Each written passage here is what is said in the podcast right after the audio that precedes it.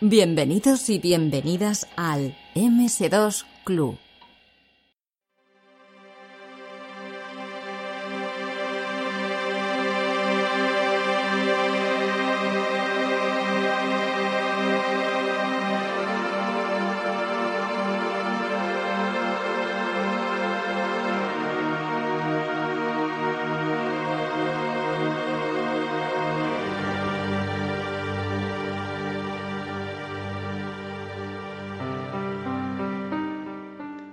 Muchas veces cuando queremos utilizar nuestro sistema operativo favorito, MS2, o cuando estamos buscando un juego, alguna información, digamos, un poco desactualizada, ¿no? Información antigua, pues tenemos que escarbar en Internet. Y la verdad es que caminamos a hombros de gigantes, no solo por la infraestructura que, pues, que nos proporcionan todas esas operadoras, ¿no? Y todas esas redes y servidores, etcétera, sino también por todas esas páginas que se dedican a, pues eso, a descubrir juegos, eh, acumular información, a lo mejor incluso ejecutables, ¿vale? Cuando quieres eh, jugar a un juego pero no sabes dónde está, pues lo puedes encontrar en una página. Y, uno de esos gigantes, ¿no? Sería eh, un señor que se llama, bueno, de momento lo voy a presentar como el guardián de la mazmorra Abandon. Hola Gabriel, ¿qué tal? Hola, muy buenas, ¿qué tal? Lo de gigante me queda un poco lejano, unos 70, así que hago lo que puedo. bueno, tú ya me entiendes, que yo es muy, bueno, es muy fácil que yo no utilice ni la Bob, ni la colección definitiva de Neville, ni ninguna de estas, porque yo soy un tío muy desorganizado. Entonces yo lo que hago es, cuando quiero jugar a un juego, lo busco. Y hay veces que estás buscando un juego y no te acuerdas ni del nombre. Entonces buscas por internet y una de las primeras páginas que siempre sale cuando buscas en castellano suele ser la mazmorra Abandon. Entonces ya te digo yo que muchas veces me has sacado de un apuro tú o, la gente que colabora en, tu página web. Sí, además porque mi página eh, desde un primer momento tuvo un cariz diferente a esos otros proyectos que acabas de mencionar hace un momento. Eh, lo que a descarga se refiere, eh, yo siempre he pensado en ciertos usuarios, como pueda ser tú, por ejemplo, que igual está buscando un juego en, en concreto. Es decir, no está buscando una colección eh, de la cual después igual va a jugar a, un 5% o un 10% de todos los títulos. Y ahí es donde quizás sí que adquiere mayor importancia una sección como la de descargas de mi sitio, donde se puede ir a buscar eh, de una manera mucho más concreta y determinada un título en cuestión. Oye, eh, mm, me enteré yo ayer o esta semana, me enteré de que la mazmorra Abandon cumple 15 años. ¿Cómo empezó esto? O sea, ¿esto fue un, foro que se te fue de las manos o fue al revés? ¿Fue un, blog que se te fue completamente de las manos? ¿Qué pasó aquí? La verdad es que hay que retrotraerse aún más en el tiempo para comprender cuáles son mis inicios. Eh, la página sí que yo empecé a construirla en octubre del 2005 y la puse online un 4 de enero de 2006. De ahí que actualmente estemos celebrando inmersos totalmente en este 15 aniversario. Pero previamente yo había colaborado en otros proyectos a principios de siglo. Eh, recuerdo haber sido coadministrador de Abandon Scouts, de haber también colaborado en Dantoine y algún que otro portal eh, pues también participar en Abandon Socios.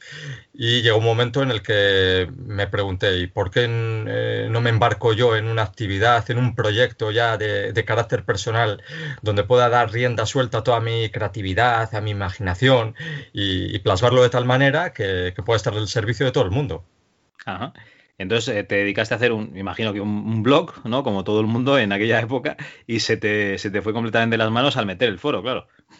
Sí, lo que ocurre es que más que ser un blog ya era una página, un portal en sí, porque ah, la mazmorra abandona hace uso de un sistema que ya está en desuso completamente a día de hoy, que es el PHP Nuke, que sí que permitía un portal propiamente dicho, con todas sus secciones, es decir, con análisis, descargas, foro, todo lo traía ya implementado. Eso me recuerda, en el 2002 o en el 2003 programé un sistema de foros en PHP y MySQL, lo programé porque estaba en la, universidad, ¿no? y, como proyecto paralelo, eh, ya que no nos pendían prácticas de programación de páginas web y yo tenía ganas, pues eso. Y a la que vi el PHP Nuke dije, estoy haciendo el, idiota aquí ya, y lo, dejé, ¿vale? muy bien, muy bien. Eh, vale, pues eh, explícanos un poquito, ¿no? Porque estás de celebración de estos 15 años o estáis de celebración, explícanos un poco qué actividades hacéis. Eh, sí, eh, son numerosas las actividades del sitio. Lo que pasa que me he centrado sobre todo en cinco de ellas, concursos, sorteos y torneos para dar cabida y para que pueda tomar parte todo aquel que desee. Unas requieren una mayor participación o colaboración y otras, sin embargo, pues están, como se suele decir, a golpe de clic.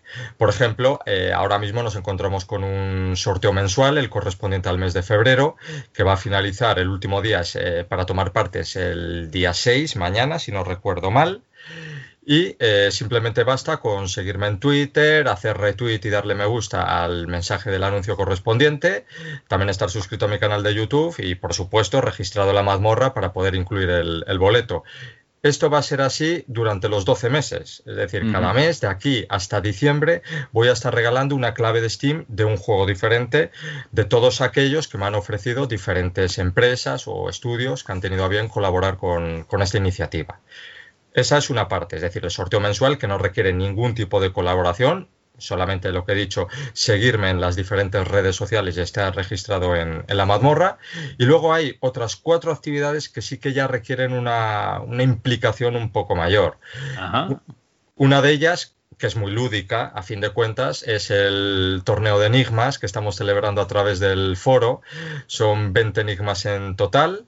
Eh, yo lo que hago es ofrecer una serie de pistas de mayor a menor dificultad y según el usuario lo acierte mm, eh, con las primeras o con las últimas, se le otorgan una serie de puntos. Al final de esta competición, el que más puntos haya acumulado es el que, el que opta al premio. No solamente él, sino también el segundo y el tercer clasificado.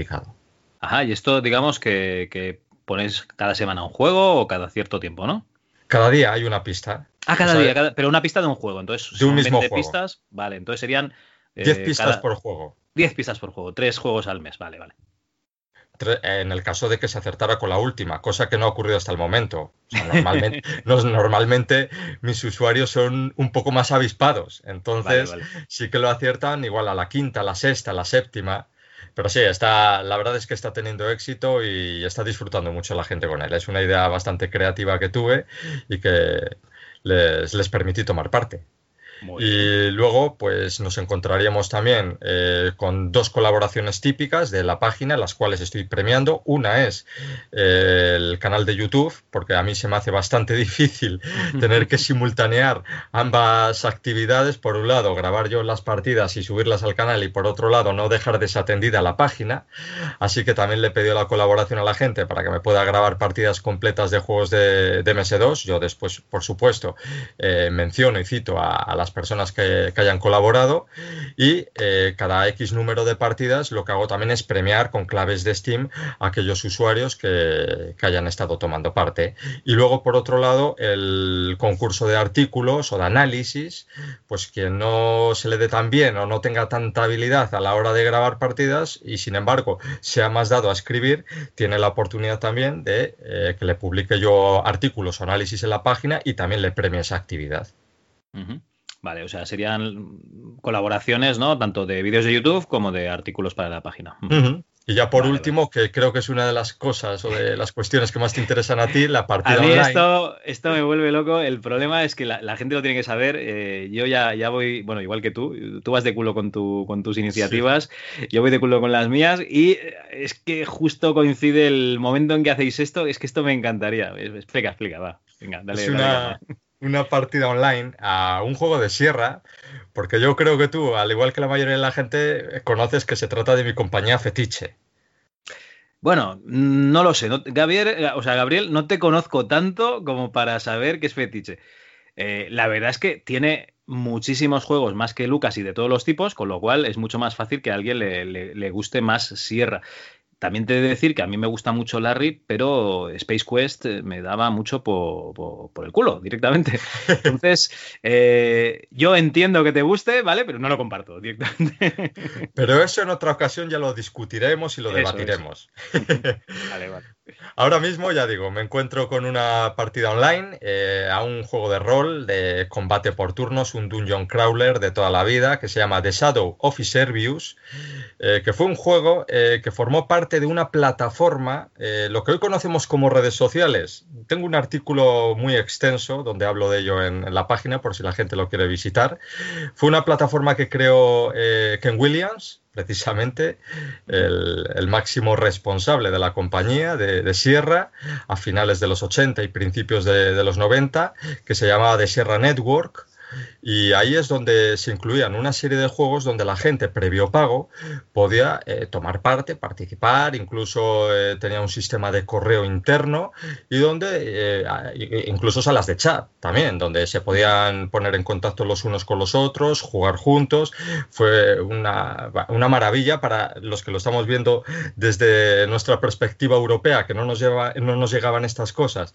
Y encima desde la lejanía del tiempo, porque esto tuvo mucho éxito, fue un boom allá a mediados, principios, mediados de los años 90, y uno de los juegos que incluía eh, precisamente era este, de Shadow of Servius, donde se daban cita miles de usuarios en Estados Unidos, todos ellos jugando ya fuera de manera individual o en grupos de cuatro, que es lo que nosotros hemos retomado ahora gracias a una plataforma que se llama Medieval Lands, que solamente con este juego, con el de Shadow of Servius, lo que hace es replicar la experiencia de aquel entonces.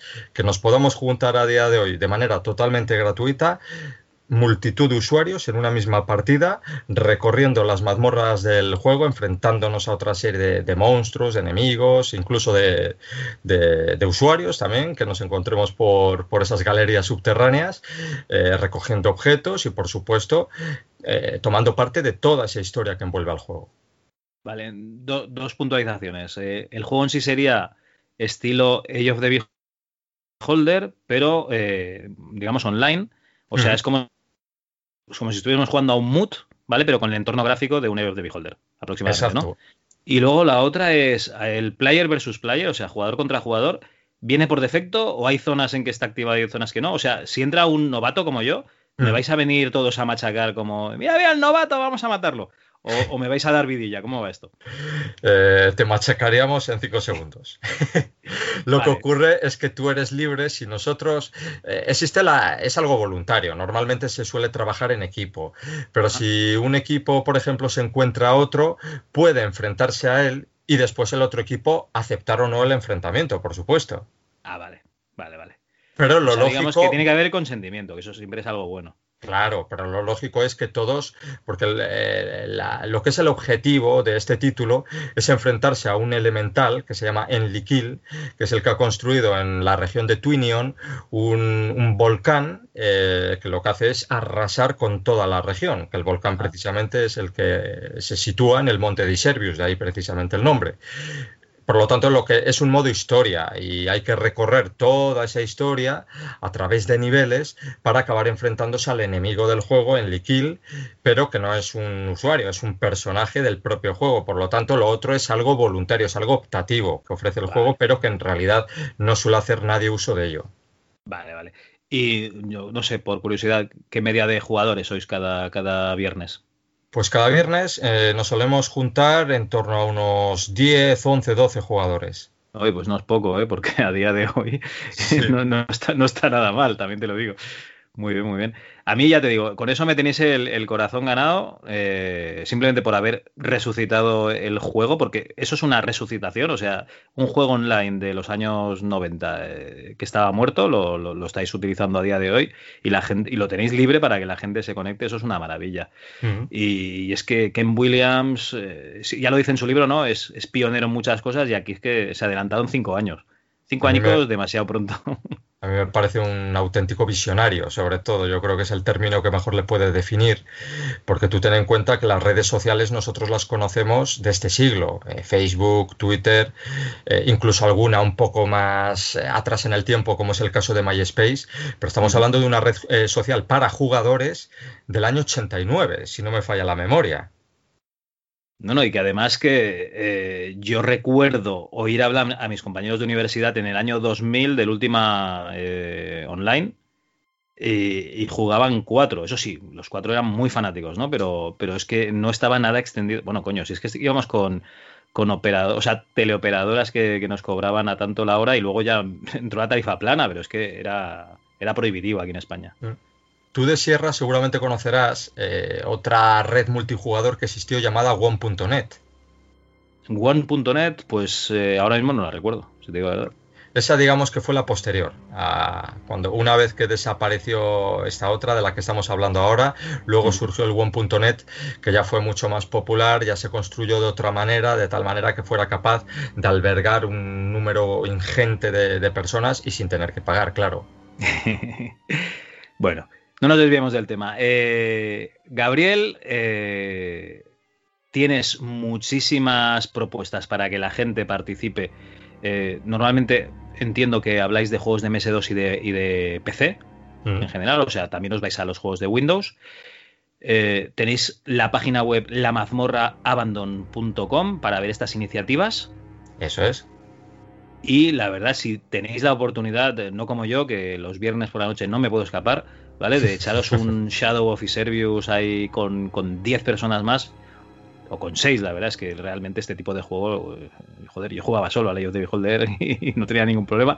Entiendo que con, si es cooperativa, pues mucho mejor, ¿no? Porque siempre te puedes eh, echar una mano, ¿no? Oye, cúrame que me, que me están matando estos bichos a tope. Entonces, no dejéis pasar la oportunidad y espero que no sea la última vez que, que venga Gabriela a este programa, ¿eh? Eh, yo espero lo mismo, que ya con más tiempo en un futuro pues podamos hablar de, otra serie de cuestiones relacionadas con nuestra actividad principal, que a fin de cuentas es la misma. eso espero, eso espero. Ya sabéis, eh, hay páginas web en español que, están muy muy bien. La mazmorraabandon.com es una de ellas. Ahí tenéis mogollón de juegos y de información sobre los mismos y de aplicaciones, o sea, no solo de, de juegos. Así que ya sabéis, cuando ya os habéis leído los artículos de ms2.blog, ahí ya, entonces os vais a la mazmorra Abandon y ahí ya le dais a, saco, ¿no? A, mirar todos esos juegos y a ver qué están haciendo esta gente, que tiene muchas iniciativas. Sí, porque una vez que terminemos con todo esto, seguramente surgirán más por mi cabeza. De eso podéis estar seguros. Perfecto. Oye, Gabriel, pues muchísimas gracias. No, gracias a ti por la invitación.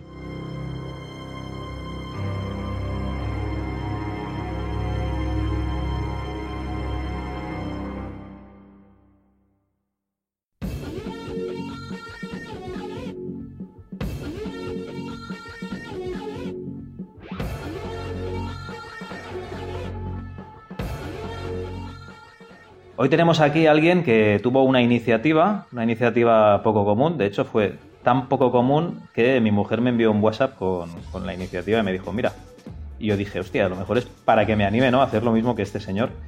Tenemos aquí a, Carlos Izquierdo, una persona que, tiene ahora mismo lo que sería un conjunto de equipos que supera los 1.400 equipos eh, entre ordenadores y computadores. Eh, hola Carlos, ¿qué tal? Muy buenas, ¿qué tal? No, pero no son 1400, ¿eh? Ah, no, ostras, pues entonces la noticia, la noticia está exagerada entonces, vale, vale. No, no, no, no, si tampoco está exagerada. No, son eh, de computadoras unas 450, entre 400 y 450 y, y en videoconsola aumenta pues a 80 más. Ah, vale. Pues entonces la noticia estaba súper súper exagerada. Es igual, no, yo lo veo, lo veo una cifra contundente, son casi 500 equipos, bien, ¿no? bastante. Esto lo tienes eh, guardado en, nada, en, el desván, ¿no? No, está eh, en sitios separados. Eh, hay unas cosas que están incluso hasta en casa de mi madre, en mi casa, en, en una nave, luego también en otra nave que hay aquí en Cáceres. Están en varios sitios porque encima hay algunas de las máquinas que hay ahí que, ocupan pues una burrada de metros cuadrados, son mainframes y hasta un supercomputador y de todo y claro. Con, vamos... ese tipo de máquinas aumenta mucho el espacio. Claro. Bueno, vamos a ir un poco por el principio. Tenemos a Carlos Izquierdo, que sería el responsable del Museo de la Historia de la Computación, que si saltó en la noticia fue porque has estado haciendo la mudanza desde Cáceres hasta, si no me equivoco, Mazadas de Tieta, ¿verdad? Exactamente, un pueblecito que está justo al entrar en Extremadura desde la autovía de Madrid y, bueno, pues, pequeñito, pero ¿por qué no? Hay que potenciar también el mundo rural, el medio rural, que siempre lo tenemos abandonado. Este tipo de cosas parece que solamente se hacen en, en grandes ciudades, en capitales, y ¿por qué no? Hay que hacerlo en este sitio, ahí había espacio para poderlo hacer y, ahí que me he mudado. Muy bien. ¿Te has mudado tú físicamente o solo la parte del museo, digamos? No, no, no, solamente el museo. Ah, vale, vale. yo, todavía no, mi mujer no me deja. Ahí ya me ha dejado demasiadas cosas y eso no, no me deja. Eso te iba a decir yo, porque yo, nada, ya te lo comentaba el otro día, yo solo tengo entre ordenadores y consolas 40 equipos y dije, hostia, no sé si mi mujer me está diciendo que he de comprar más o, al revés. Me está diciendo que lo eche a, un pueblo, ¿no? Que lo tire por ahí y lo saque de casa. Claro, que te, tengas cuidado en lo que te está diciendo. No hagas lo que este, que este está loco. bueno, explícanos un poco, Carlos, ¿cómo surge este conjunto de equipos? ¿Cómo surge esta iniciativa del Museo de la Historia de la Computación? Pues nada, pues muchos años, ya sabes, supongo igual que, todos los que nos están escuchando, que somos aficionados al cacharreo, a, reparar las maquinitas, que vuelvan a funcionar, ver eh, el PROM ahí en, verde en la pantalla, pues es una satisfacción y, desde hace muchos años tengo esa manía de restaurar, de arreglar. Lo hago también con coches antiguos, me gusta todo, todo lo de antes, no, pero me gusta todo lo de antes, pero me gusta darle una utilidad. Y qué mejor utilidad que, que hacer un museo, ¿no? Pues sí, ¿no? Para que, la, gente... y, que, y que la gente lo disfrute, ¿no? Que, eso es lo, lo, principal también, que la gente lo pueda ver y, y aprender, ¿no? De, de lo que se manejó, eh, eh, vamos, de lo, de, lo que eran estos ordenadores y cómo funcionaban. No, no, es muy interesante porque además en, en ferias retro, cuando se podían hacer ferias, eh, sí que estaba la típica exposición de, consolas antiguas, ¿vale? Pero claro, lo que no se puede hacer es mover tantos equipos. Además, estos equipos suelen llevar todo su pantalla, es un poco más delicado. Claro. Entonces, eh, es más difícil de ver, y sobre todo equipos como mainframes, ¿no? Explícanos un poquito alguna curiosidad de estos equipos que, tienes. Uy, pues que pesan mucho. bueno, incluso uno, uno fue una locura, lo tenemos ahí en el, en el YouTube del museo. Uno se fue a buscar a, a, Italia. Nos lo donaban desde otro museo que hay allí, un museo de, de sintetizador, y la verdad es que es una gente estupenda. Y bueno, ese ordenador, pues, pues está compuesto por una CPU que te va, que te pesa pues 600 kilos aproximadamente, 500, 600. Madre. Pero ojo, eso solo en la, la CPU. Luego, pues como hacíamos con nuestros eh, ordenadores PC, ¿no? Eh, hay periféricos, ¿no? Uno es para grabar, y son cintas, eh, unidades de cinta magnética, ¿no?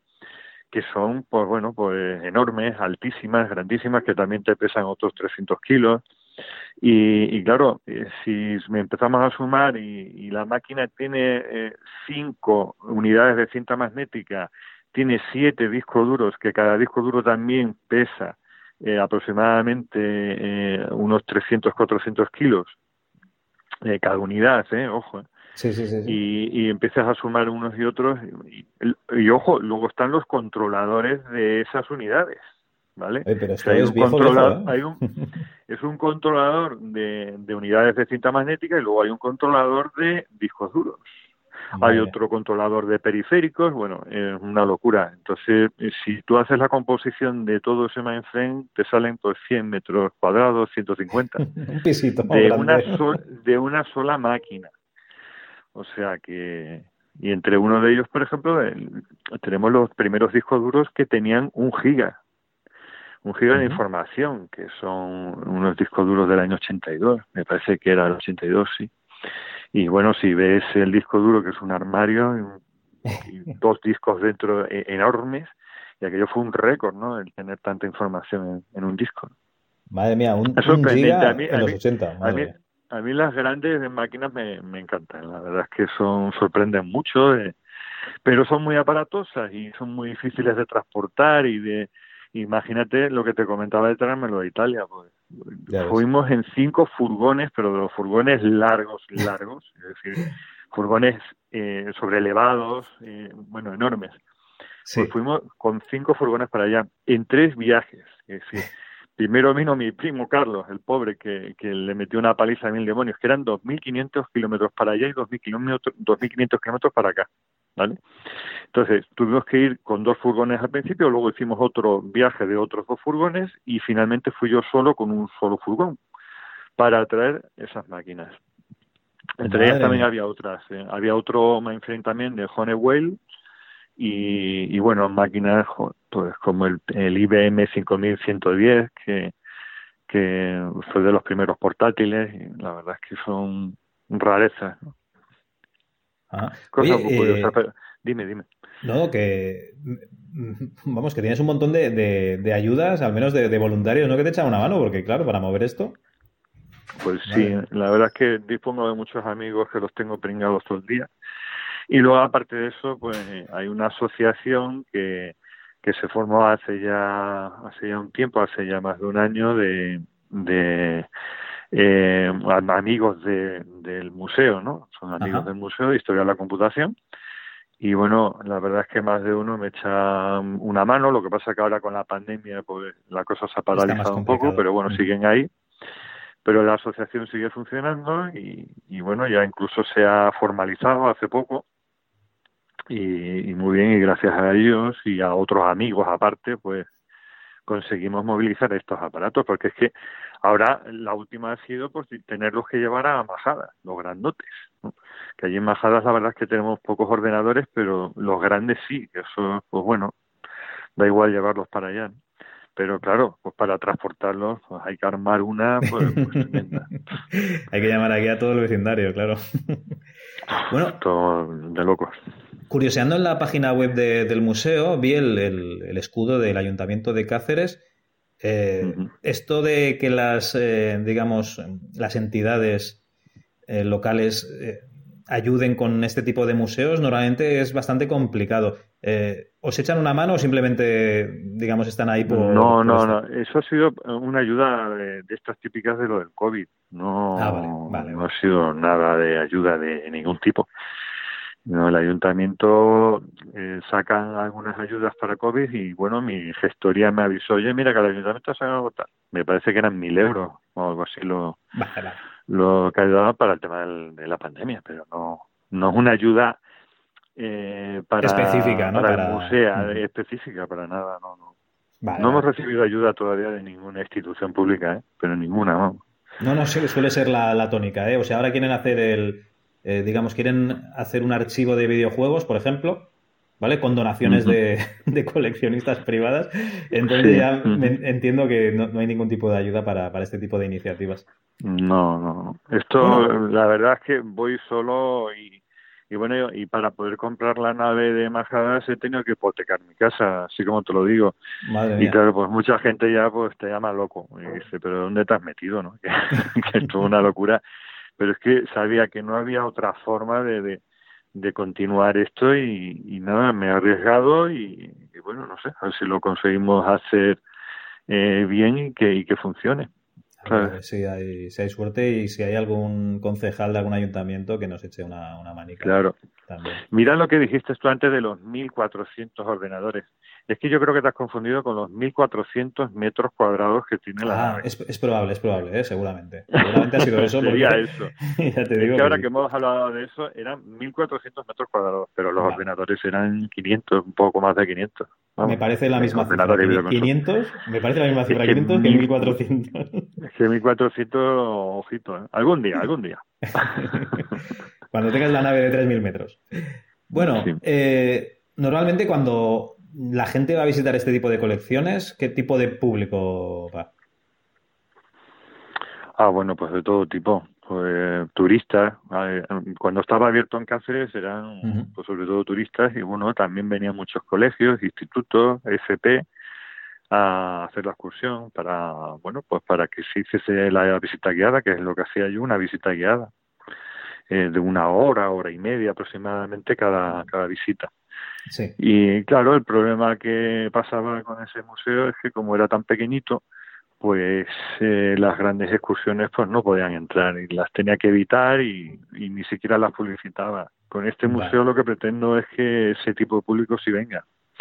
Pero ¿qué pasa? Que el antiguo museo también era cookie, ¿eh? era una cosa muy bonita, muy chiquitito, 100 metros, pero tú te metías dentro y parecía, pues más o menos también un poquito como era la habitación de, las habitaciones que tenemos nosotros. Sí. Y llenita de ordenadores por todas partes, por las paredes, por los suelos, por todo. por todos lados. Y entonces también tenía su cosilla esa de, del típico cacharrero que, que, nos gusta el, eh, el reunir tantas máquinas, ¿no? No sé si me entiendes. No tenía ese ambiente de, y ver cómo funcionan, incluso ambiente de incluso el sonido mismo de las máquinas. Sí, sí.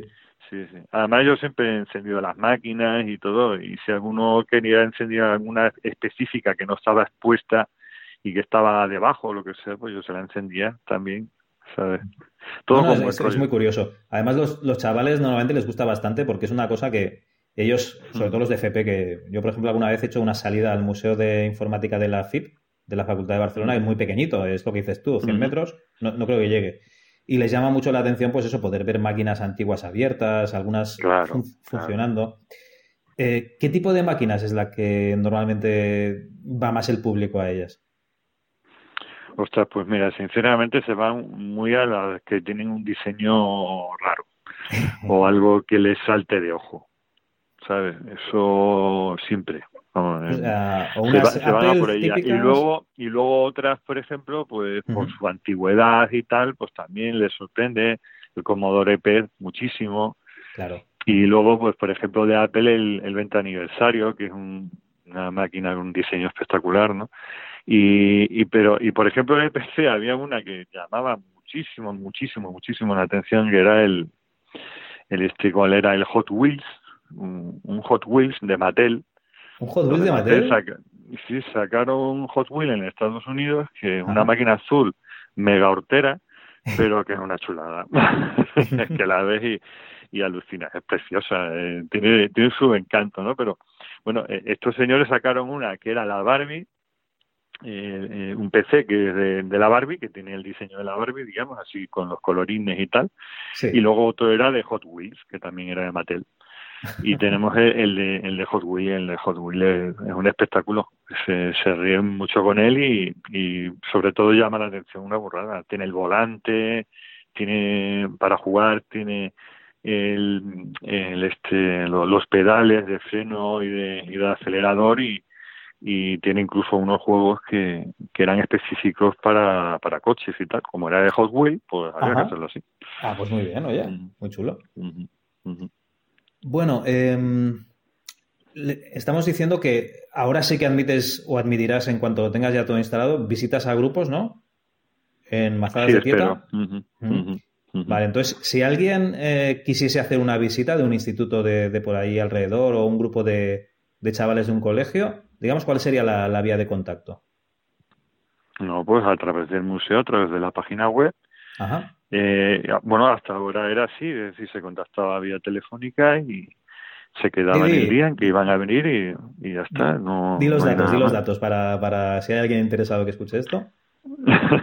sí, hombre, pues nada más que tienen que venir a Majadas de Tietar, la, la puerta Extremadura, ahí muy, muy, está muy bien comunicada, es todo autovía, lo que hay hacia Majadas, es decir, que, que es muy, de muy fácil acceso y, y bueno, es un lugar que, que va a gustar. Yo creo que sí, que al final lo conseguiré. Ya veremos a ver, ¿eh? porque me ponen las cosas muy difíciles, ¿eh? te lo digo. ¿eh? Muy mal, vamos a tener que llamar a este ayuntamiento oh, a que, nos lo todo. Ay, madre mía, esto no sabes. Ya, ya veremos a ver, ya veremos a ver si lo consigo. Y, y danos también el teléfono de. Oh, el teléfono, perdón. La página web. Sí, es museohc.com, Museo de Historia de la Computación, ¿vale? museohc.com. Ahí además podemos ver un poquito alguna de las máquinas, ¿no? Claro, vale, no, no es que mucho en el blog, sí, ahí se ven pues donaciones y cosas que adquirimos y tal, pero bueno, hay parte de, de, lo que se puede ver, de lo que se puede ver en el museo, pero no todo, la verdad. Y bueno, y, ahí también está la dirección del Facebook para eh, seguir el Facebook, al YouTube y todas esas historias. Perfecto. Oye, eh, en el Museo de Historia de la Computación, ¿cuál sería el, equipo más moderno que admitiríais como donación allí?